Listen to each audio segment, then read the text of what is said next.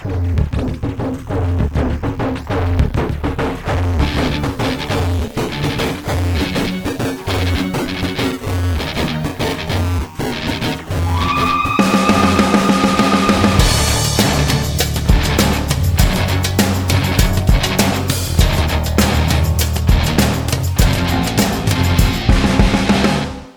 Produit avec le soutien de la MDJS. Bienvenue les amis sur Radio Maalif, un nouveau podcast Icône est là euh, pour vous aujourd'hui. Nous sommes, euh, nous sommes là pour vous accompagner dans votre quotidien, dans vos transports, dans vos séances de sport, dans vos séances de ménage, dans tout ce que vous avez envie de faire, en ayant quelque chose d'intéressant dans les oreilles. Nous avons cette ambition. Nous avons également l'ambition aujourd'hui, je pense qu'on a réussi de constituer une équipe inédite, faite euh, résultat d'un turnover euh, sévère. Alors devant moi, c'est Rita. Salut Rita. Hello. Activiste euh, culturelle, euh, qu'on voit beaucoup dans les festivals. Donc là, on ne voit plus du tout. et on le regrette. Marhaba bik, Rita. Merci. Ça va? Ouais, super, et toi? Et à ma droite, moi, ça va très bien. Enfin, j'aimerais bien quand même qu'ils nous laissent faire des festivals. Grave. Euh, et à ma droite, Younes. Comment ça va, Younes? Ça va très bien. Alors, toi, tu as pris au pied de la lettre la démarche. On vous a dit, venez présenter des icônes. Tu nous as envoyé un message et tu es là. Ah bah oui. Comme quoi ça euh, marche. Bah, euh, en tout cas, merci de m'avoir accueilli et de me donner cette chance de parler d'une icône. Ah, bah, euh... Et donc, on va rester sur ce mystérieux Younes. Oh ouais. Enfin, podcasteur, marketeur si tu veux. Podcaster. Mais tu fais des podcasts. Comment il s'appelle ton podcast? C'est Binat Talk, c'est un podcast sociétal. Super. Donc, ça se trouve euh, sur les plateformes de podcast, tout ça. Oui, exactement. Eh ben très bien, voilà. Euh, nous sommes euh, ceux qui, dans le podcast, fait la promotion des podcasts. Voilà. J'adore les podcasts. J'adore les podcasts. Moi, j'en écoute beaucoup et, et l'idée d'en faire un est venue aussi parce qu'on en a écouté d'autres. Donc, euh, Ouais, j'espère, voilà, j'espère que ton podcast va connaître les lumières de la gloire. Oh, oui, euh, je l'espère aussi et j'espère que on va participer à quelque chose, à libérer peut-être la parole et à donner la chance à d'autres personnes de s'exprimer comme euh, ils euh, le souhaitent. Eh ben, commence déjà toi par t'exprimer sur euh, sur ton icône. Tu as envie de parler de qui? Je vais vous parler de quelqu'un qui m'a marqué enfant. Je pense que il n'a pas eu le succès qu'il méritait. C'est un footballeur. C'est quelqu'un qui est de ma génération, euh, enfin qui a marqué euh, les gens de ma génération. Alors, J'ai- J'ai écouté. À, ch- à chaque fois qu'on fait comme ça une intro un peu mystérieuse, je suis obligé de rappeler quand même que le nom du de l'icône est dans le titre. Donc tes effets sont très, sont très travaillés, mais ils sont un peu inutiles. Il s'appelle Camacho. oui, exactement. Voilà. Euh, Abdil Hadda, a.k.a. Camacho, le footballeur euh, qui n'a rien de spécial, mais qui était assez spécial, Tu es performant. fou, il a marqué en Coupe du Monde. Combien Ouais, il y en a, gars qui ont marqué en Coupe du Monde on n'en a pas beaucoup, la vérité, mais c'est quelqu'un qui était très sobre dans son foot, qui était assez classique, c'est le numéro 9 classique, Ah, c'est Lava Centre. Lava Centre. Sauf que, contrairement à d'autres joueurs, il était efficace euh, en équipe nationale. Et il a eu un pic d'efficacité en été 1998. Ce Exactement. que tous les Marocains euh, ont envie de lui embrasser la tête. Exactement. Et c'est quelqu'un qui n'est pas de Kazan, qui ne vient pas ni du Wydad ni de Raja, qui vient du Kodem, de Mknes. C'est quelqu'un qui s'est lancé très jeune, à 20 ans peut-être. Il faut, il faut déjà dire aussi que c'est quelqu'un qui vient d'un milieu très très très euh, défavorisé. C'est une vraie ascension sociale. C'est quelqu'un. Alors le foot en général, effectivement, c'est plutôt les, les gens des quartiers populaires. Mais, mais alors, euh, Alger, il vient, il vient vraiment d'une situation familiale très difficile. Exactement. Et qui s'est distingué dans le championnat national. Il a marqué, euh, je pense, 60 buts avec le Kodem avant de partir en Arabie Saoudite, de jouer avec l'Ittihad et puis de jouer en Coupe du Monde. Et ça, c'est assez euh, spécial pour nous. On n'a pas vu beaucoup de joueurs jouer en Coupe du Monde. Euh, on a eu une sécheresse de 20 ans et qui a marqué en deux matchs. Et il a toujours marqué dans les matchs décisifs. Et c'est dingue parce qu'il n'était pas un, un titulaire indiscutable à la pointe de l'attaque. Moi, je me rappelle quand on allume la télé en 98, ceux qui suivaient le foot, euh, l'attaque était en chantier. Il y avait Bassel qui était plus ou moins toujours titulaire parce qu'il avait un vrai, une vraie constance.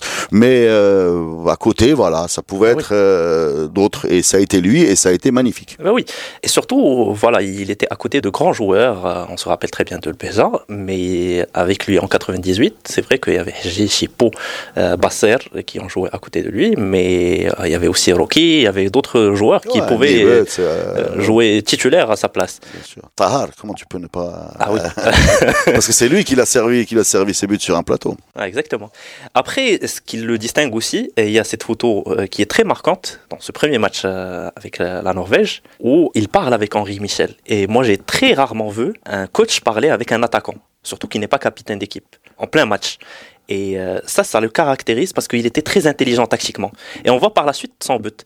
Et l'idée, d'après lui, euh, ce qu'il lui a expliqué, c'est que il a remarqué qu'il y avait une ligne euh, de défense qui était assez haute, et ils ont joué sur cette ligne-là de, de, de casser le, le, Ouais, le- l'enjeu. derrière. Et euh, c'est quelque chose d'assez spécial d'avoir un attaquant très intelligent tactiquement. Et puis par la suite, moi je dirais ce qui m'a marqué, moi, c'est surtout ses coupes de cheveux, ses teintes de cheveux, et surtout, surtout, sa célébration de but. Je pense qu'on a très rarement vu un joueur marocain qui a une célébration.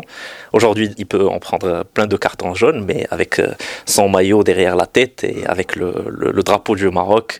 euh, C'est pour ça qu'ils l'ont interdit. D'ailleurs, c'est le, le lever de maillot. Ah, franchement, c'était euh, très marquant de voir un joueur comme ça, qui a une carrière, euh, je dirais, assez... Des joueurs en Tunisie aussi. Hein. Oui, voilà, il a joué en Tunisie. Après la Coupe du Monde, il est parti en deuxième division espagnole. Ouais, Il n'a pas joué dans... Voilà, il n'a jamais joué dans un très très grand club. Mais à l'époque, il y avait des grands joueurs de l'équipe nationale. Alors tu parles, tu dis, c'est pas un joueur du WAC ou du Raja, mais en fait, l'équipe n'est pas du tout du WAC ou du Raja. C'était 98 de tête, je vais te la faire, Benzekri de Stat. Euh, en défense, tu as effectivement Nibet euh, WAC, euh, tu as Saber, non, tu as Hadrioui de tu as devant euh, Tahar Khlish qui est de Marrakech et Chipo qui est de Knetra. Et Shiba, je pense qu'il est du FUS. Devant, tu as Basser et Camacho, Camacho de Mknes.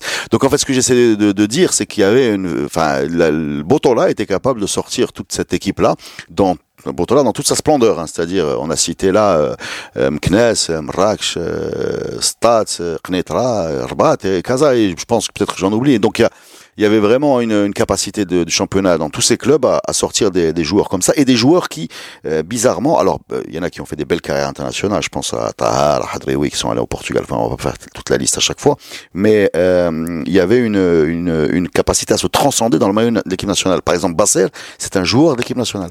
Basser c'est c'est- c'est un très beau joueur, mais en équipe nationale, il était en transe. Je mets au défi n'importe quel Marocain d'imaginer qu'il va donner euh, autant de passes décisives. C'était des gens qui se transcendaient et c'est crédit qu'il faut donner à Henri Michel aussi parce qu'il les a mis dans une situation de confiance extraordinaire. Et quand tu vois un attaquant comme Camacho ou Basser taper en première intention des demi-volées sans contrôle, c'est vraiment le signe d'une énorme confiance. Et, le capital de l'attaquant, c'est la confiance. C'est ne pas réfléchir, être capable de frapper euh, spontanément euh, dans une gestuelle qui est vraiment directe et spontanée. Et ça, c'est le fait d'avoir été rassuré et mis dans ces conditions-là par Henri Michel. Ah, franchement, oui, le sélectionneur national a joué un très grand rôle dans la réussite de cette Il y équipe. avait un rapport paternel aussi quand tu quand tu parles lui, il lui parle etc. Il y avait quelque chose d'intime dans cette équipe Oui. quoi. Et d'ailleurs, on l'a vu avec le départ d'Henri Michel, euh, surtout pour le cas de Camacho. Par la suite, il n'y a pas eu grand-chose euh, et il va raccrocher les crampons à l'arrivée d'autres coachs. Bon, il va jouer aussi avec Humberto Coelho, mais ça va Ouais, pas être... est- euh, Il est à la Coupe d'Afrique 2002, j'y étais donc je m'en rappelle, euh, qui est une équipe un peu de transition, qui est un peu le- la, la fin de cette génération là. Exactement. Et malheureusement pour lui, il n'a jamais marqué en Coupe d'Afrique. Il a, il a marqué en éliminatoire de Coupe d'Afrique et Coupe du Monde. Il a marqué en Coupe du Monde, mais jamais en Coupe d'Afrique. Ah, il faut faire un podcast sur la malédiction de la Coupe d'Afrique. Ah, ça c'est Je pense. Parce que par la suite, oui, il y a eu de grands joueurs. On a toujours euh, ça à travers la gorge. Euh, on n'a jamais eu de réussite en Coupe d'Afrique, sauf celle de 76, mais je pense que ça date maintenant. Ça date beaucoup, mais c'est un bonhomme aussi qui est. Alors, il s'appelle Camacho en hommage à un footballeur. euh, Enfin, il- mais c'est dingue parce que le footballeur en question est un footballeur espagnol qui joue défenseur. Ouais. et, voilà, et qui, je ne sais pas comment, euh, un jeune Messi a récupéré ce, ce surnom de quelqu'un qui est pas du tout à son poste, parce qu'on voit actuellement hein, les très aigués, etc. Il y, a, il y a un Platini, je crois, au Cap Vert, mais c'est toujours plus ou moins le même poste. Mais là, non, ça n'a rien à voir. Alors après, on n'avait pas de réseaux sociaux, on n'avait pas d'internet, on voyait les matchs de loin, quand on savait pas. Peut-être Camacho, il pensait qu'il était attaquant. Je, je sais pas c'est quoi le lien, mais euh, en fait, parce que petit, c'était vraiment mon icône, j'avais le maillot de Camacho, le numéro 9, euh, floqué Camacho, mais avec K. Franchement, je sais pas. Ouais, il traînait, effectivement, je le voyais, ouais, ouais. Euh, l'original, c'était avec un C. Ouais, bah, L'original, c'est Hedda surtout. Il s'appelle Abdel Hedda. Oui. Voilà. Donc, euh, je sais pas. La FIFA. euh, d'a- D'ailleurs, en Coupe du Monde, il a son vrai nom. Il a pas son. Il a pas son. Euh, D'après ce que j'ai compris, le surnom euh, Camacho est venu après la Coupe du Monde, quand Non, il est non, parti à non. Gijón, non, non, non, non. Non, avant. ah non, non, non, non, non, non, on le connaissait comme Camacho. Depuis toujours. Ah, depuis toujours. Depuis toujours. Et je peux même te dire qu'il y a des gens qui ont découvert son vrai nom à la Coupe du Monde. Ah, d'accord. Euh, quand on a mon grand âge me permet de te contredire, Ah, mais quand, quand on était en, quand on vivait le, truc, c'était Camacho quoi. En championnat du Maroc, c'était Camacho. Et on en profite aussi pour signaler que le CODM a malheureusement chuté lourdement. Voilà, comme le CAC de Chippo. Et C'est un petit peu triste de voir des grandes villes comme ça, des grandes places fortes du foot euh, péricliter. Ah ben, c'est malheureux. Et euh, en fait, ce qui est sympa avec Camacho, c'est que euh, moi, je le voyais toujours comme euh, quelqu'un qui a du caractère, qui est vraiment euh, très douce. présent. monsieur. Alors que voilà, c'est ce que j'allais dire. C'est ce qu'on peut appeler une force douce. C'est Ouais. quelqu'un qui, s'impose sans gueuler en faisant les Ouais, choses. parce que son jeu effectivement est physique. Hein. C'est le vrai avant-centre qui prend la profondeur, qui joue des épaules, qui a un jeu de tête, qui déménage. Quoi. C'est c'est le modèle un peu pour ceux qui l'ont pas vu jouer. Qui c'est qui ressemble à ça aujourd'hui C'est Barcel, lui, c'est le, le gars technique, vif, petit, et plus dans le, le crochet, le changement de direction. Mais Ouais. Camacho, c'était. euh, J'ai envie de dire Hamdallah aujourd'hui. Ouais, alhamdoulilah, mais alhamdoulilah, euh, moi je le vois plus, euh, ouais, je vais te dire, même au niveau international, attends, qui, qui on pourrait trouver, qui est dans ce monde-là, euh, Gignac, ce genre de joueur un Oui. peu, tu vois, euh, un peu taureau, quoi, qui fait, qui bouge la défense physiquement. Et ce que je n'oublierai jamais, c'est que le, pendant le JT de la première chaîne, il y avait toujours son but. J'ai oublié quel but, mais il y avait son but et envoyé chaque jour, celui de Camacho et de Basser. Et c'est ça participe aussi. Voilà. Barcel, les bras écartés, et Camacho, le maillot sur la tête, c'est vraiment une image que tout le monde connaît. Est-ce que tu connais Camacho Rita? Oui, mais alors maintenant tu me dis à quoi il ressemble Aucune idée. Vraiment, je me souviens de lui, je me souviens qu'il jouait bien, mais euh, voilà, ça s'arrête là. Ben Merci Younes, est-ce que j'ai quelque chose à rajouter sur Camacho? Ah ben, je pense que j'ai fait un peu Merci le tour. beaucoup. Et je me tourne vers euh, Rita et je te demande de qui tu veux nous parler, s'il te plaît. Ben moi c'est... euh, Sans Hish- note, les bras croisés. Ouais, franchement j'ai rien préparé, je vais aller au ressenti. moi je vais parler de Hicham et Momo du boulevard. D'accord, Hicham Momo du boulevard. Oui, du boulevard. Sur le, sur le thème Le comte de Bourgogne. Hicham Momo du, Du boulevard. boulevard. Voilà, d'accord. c'est un. qui sont ces gens? Je fais le débile, hein, excuse-moi, mais je suis obligé là. Bah écoute, moi, euh, ces deux personnes-là, je les ai découvertes très tard, donc comment je vais les décrire? Bah, C'est deux mecs qui ont eu le courage et, qui ont pu prendre des risques et pouvoir amener euh, des styles de musique qui n'étaient pas forcément mis en avant au Maroc et qui ont pris le pari d'organiser des concerts métal, euh, rap et tout ça. Alors que, après, je suis pas sûre, mais personne n'avait envie de mettre en avant ces musiques-là. Et t'as deux petits fous qui prennent le risque d'organiser ça et d'arriver à en faire un festival qui a grandi, qui maintenant est une référence au Maroc et à l'international. Et je trouve ça génial. Et en plus, euh, j'ai eu l'honneur de travailler avec eux et de le connaître personnellement. Donc, je trouve ça génial d'avoir des icônes que tu as fréquentées. C'est pour ça qu'aujourd'hui, je voulais en parler et euh, leur rendre hommage.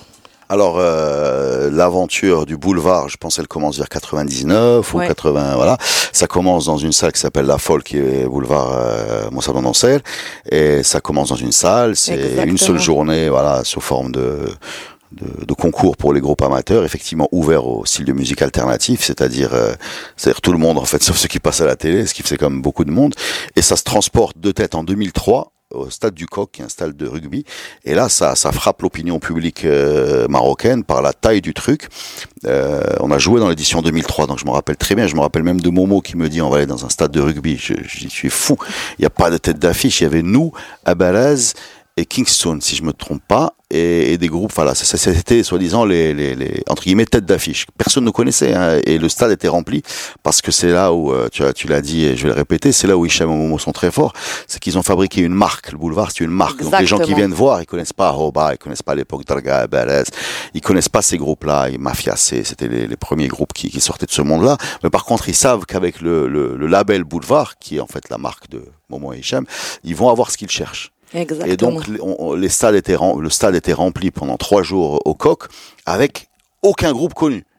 Et sans Internet, sans réseaux sociaux. C'est-à-dire qu'il y avait Internet existait, mais c'était, je pense que personne chez nous, ni dans le groupe, ni dans le public était connecté. C'était encore un peu, c'était encore un peu cher, c'était encore un peu rare. Ne parlons même pas des téléphones euh, connectés, etc. Donc, il y avait cette marque-là et le bouche à oreille qui faisait que, moi, je me rappelle le premier concert de Roba, la folle, la folle était pleine. Alors que, je le répète, parce qu'il y avait une marque, on va voir les concerts de la folle.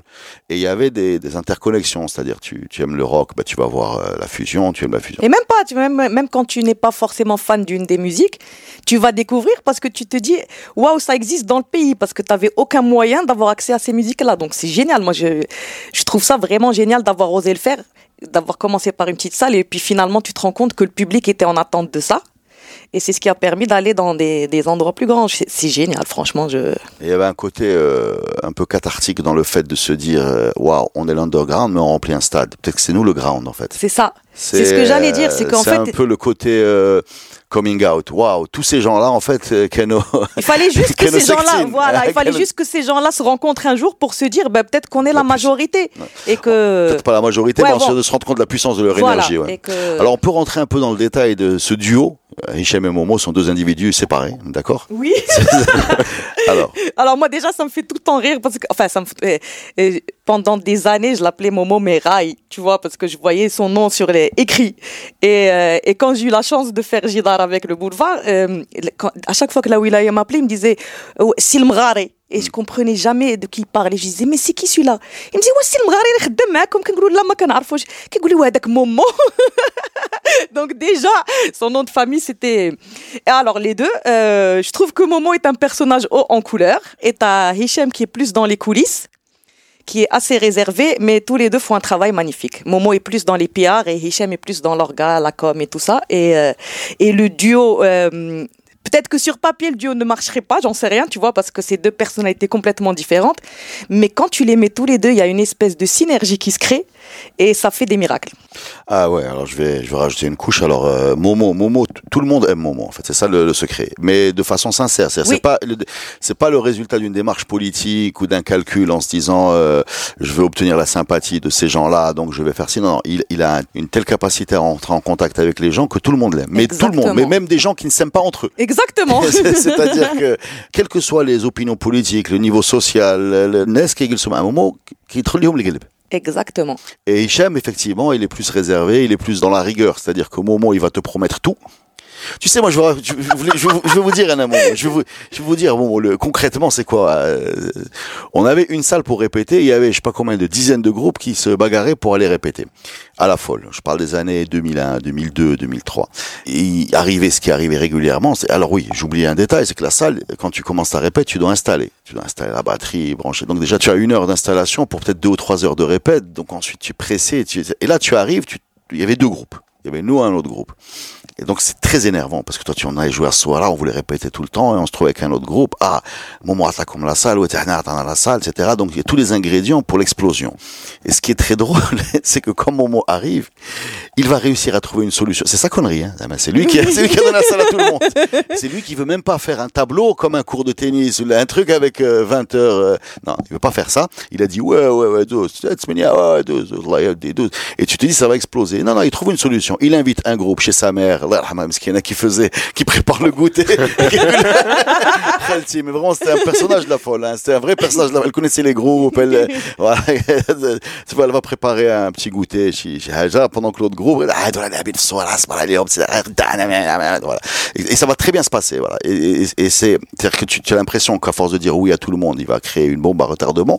Et finalement, elle explose jamais. Voilà. Jamais, jamais. Ben oui, ben, moi, moment, en fait, euh, quand j'ai ma première édition du Boulevard, c'était tard, non, la deuxième. Et, euh, j'étais hyper énervée parce que j'étais pas prête, genre pour le groupe qui arrivait en loge à 14 h Il était 11 h et moi, vu que je viens de l'event, c'est rigueur, c'est le timing et tout. Et lui, j'étais vraiment en colère et les, groupes commençaient à arriver. Et il arrive et en deux secondes, il arrive à me calmer. Il me dit mais pourquoi tu te prends la tête? C'est bon, 14 heures, ça va être prêt. Ah, on est le boulevard Arty. Et d'un coup, je baisse d'un ton et finalement, à 14 heures, tout était prêt. Mais là, tu mets le doigt sur un, un point très très important qui est, euh, qui est, dont on a joué dans, dans beaucoup de festivals et, et ce cocktail de, de sérieux et de décontraction, c'est-à-dire c'est exactement ce qui te permet de monter sur, sur scène comme un cheval. Parce que tu as des gens qui sont euh, tellement euh, rigoureux, qui t'énervent. Euh, sur les badges, les machins, le timing, l'horaire. Tu montes sur scène, tu bosses, tu vois, tu es là. euh, euh, attention, Hadi, c'est qui C'est ta femme, c'est ta fille. Non, là, pas de badge. Attends, tiens, vous avez loupé euh, 25 minutes, vous pouvez jouer 43 minutes. Euh, tu montes sur scène, tu fais ton boulot, mais tu...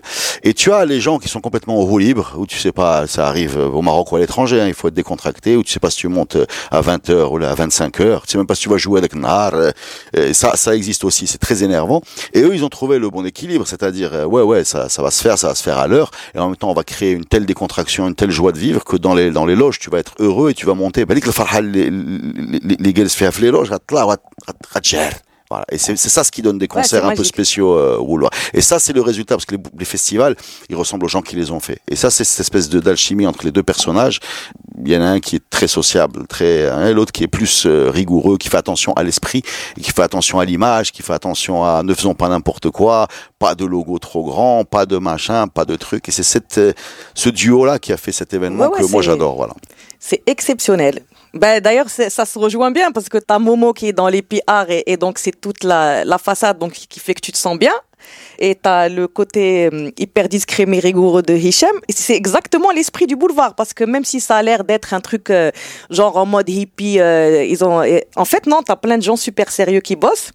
Et la, la synergie des deux fait que c'est un, c'est, c'est, on a un super, franchement, moi j'ai, j'ai travaillé sur plein de festivals et je retrouve la rigueur des autres festivals, mais ce que, ce que le boulevard a en plus, c'est cette petite graine de folie et où tu te sens à la maison, en fait. Même quand tu y travailles, en fait, tu te sens à la maison. Et c'est l'un des seuls Et c'est une famille, et même Ouais, le ouais, ça, c'est ce qu'il vient chercher. Exactement, c'est l'un des seuls festivals sur lesquels j'ai travaillé où quand il y a un problème, c'est génial. Un petit, euh, ça, ça peut être un petit souci ou un gros. T'as réellement toute l'équipe qui est autour de Momo et Hichem et tout le monde essaie de trouver une solution. C'est pas comme dans les, dans les trucs plus carrés où c'est ah c'est ce département qui règle. Non, il, y a- il peut y avoir un tout petit souci et t'as toute l'équipe qui va venir. Ouais, Il y a un côté un peu tribal. Ouais, c'est côté familial quoi. Ouais. autre chose, il y a un côté aussi sain à avoir un festival qui est né autour d'une idée artistique ou, ou sociétale. C'est-à-dire qu'il y a beaucoup de festivals au Maroc. J'aime les festivals, j'aime jouer dans les festivals, que ce soit au Maroc ou à l'étranger. C'est vraiment un- toujours un grand bonheur, quel que soit le festival, quels que soient les programmes d'organisation, quelles que soient les conditions. Sincèrement, ça ne peut pas être une mauvaise soirée, en tout cas pour nous sur scène.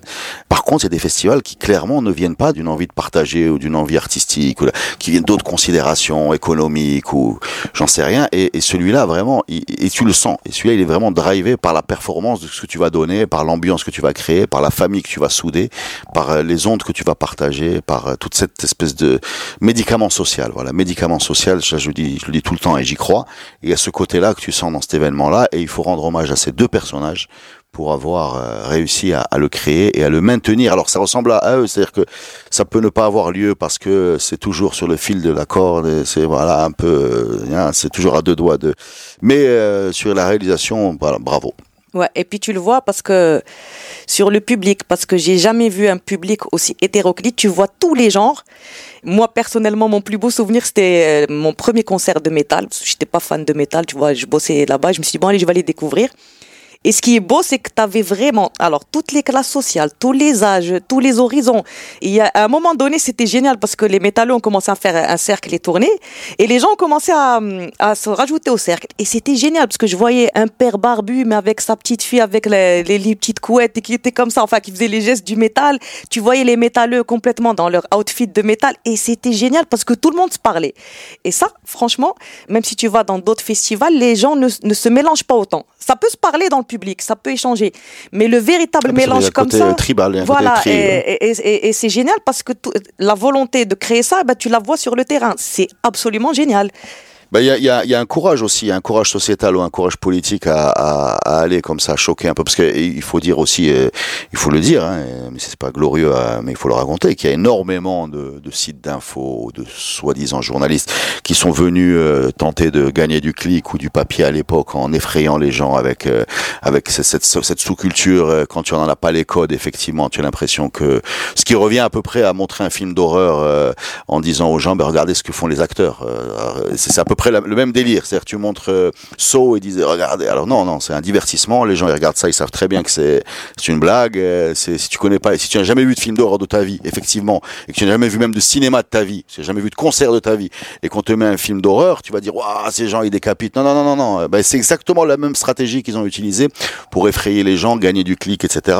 Et il y a une certaine, euh, un certain courage à rendre visible l'invisible, c'est ce qu'ils ont fait, et à défier un peu les, les, les, les règles qui peuvent être très très contraignantes du conformisme, en mettant les minorités, euh, des minorités, euh, bon, c'est à l'honneur, comme ces, ces- ces communautés-là qui sont. euh, moi, à chaque fois que je vais à la journée métal, bon, euh, je me dis mais فين كانوا مخبين هاد الناس يعني بحال جاو العاشوره زعما السيد واش انت كتكون في janvier, février, mars, avril.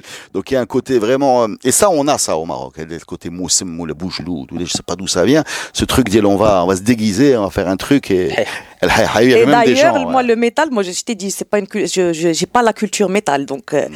euh, je l'ai, j'ai découvert un peu avec le boulevard. Moi, le, ce que j'adore dans ma, ma plus belle claque dans le métal, c'était qu'en fait, j'avais quand même l'idée de ah, donc il y a un peu de violence, un peu, je suis rocker, je me la pète et tout. Et quand j'arrive et que j'ai en face de moi cette population de métalleux, je me rends compte que c'est les gars les plus sympas Ah, ils sont doux, que les, c'est les gars doux, les, ouais, plus, ouais. les plus sérieux et disciplinés. Par exemple, moi, euh, j'ai géré deux ans les loges, et ben les, les jours où j'avais le métal, t'as des fois le public qui me disait, Madame, euh, est-ce que je peux rentrer aux toilettes? C'est le seul public que je laisse rentrer en loge parce que je sais qu'il va rentrer aux toilettes et sortir.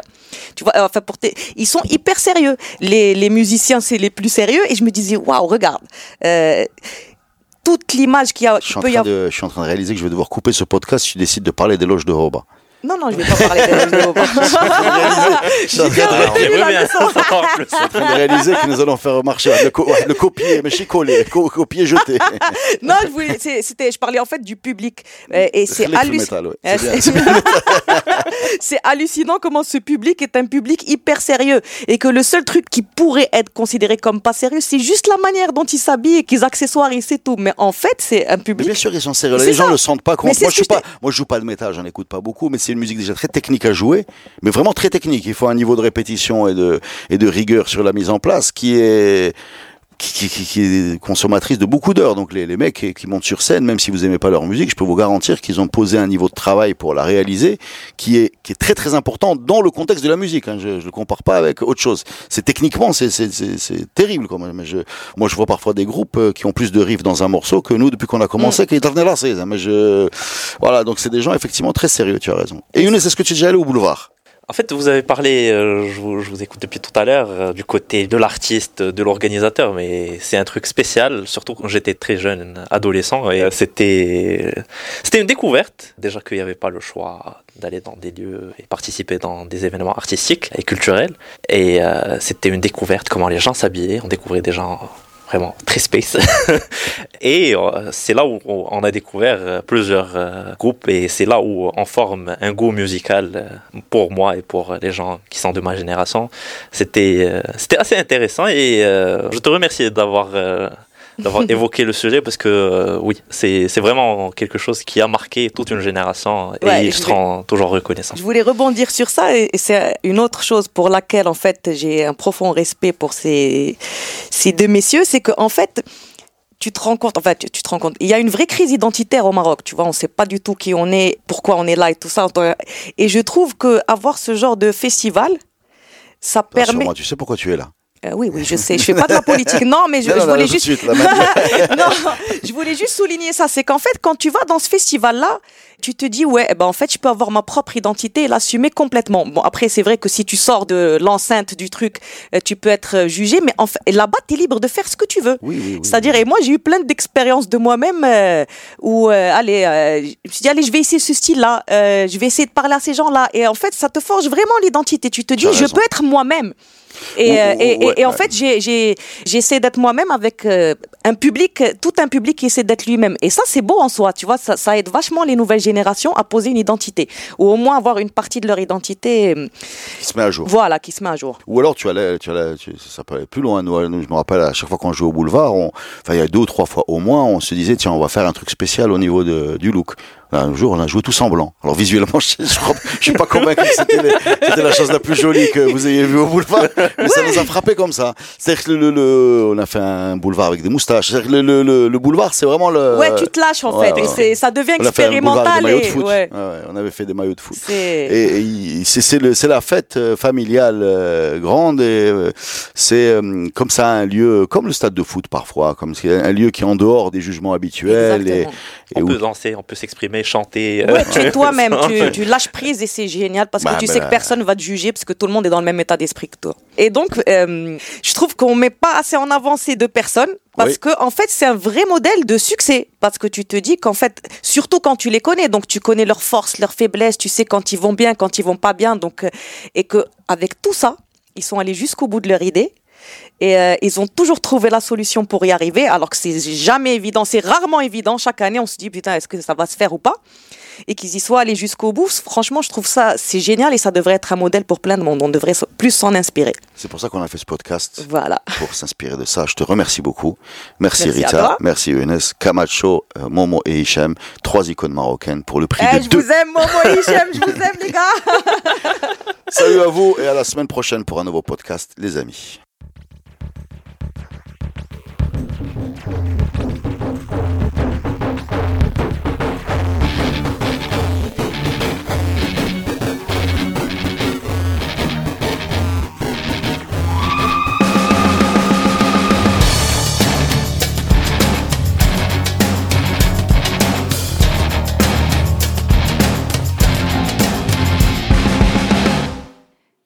Produit avec le soutien de la MDJS.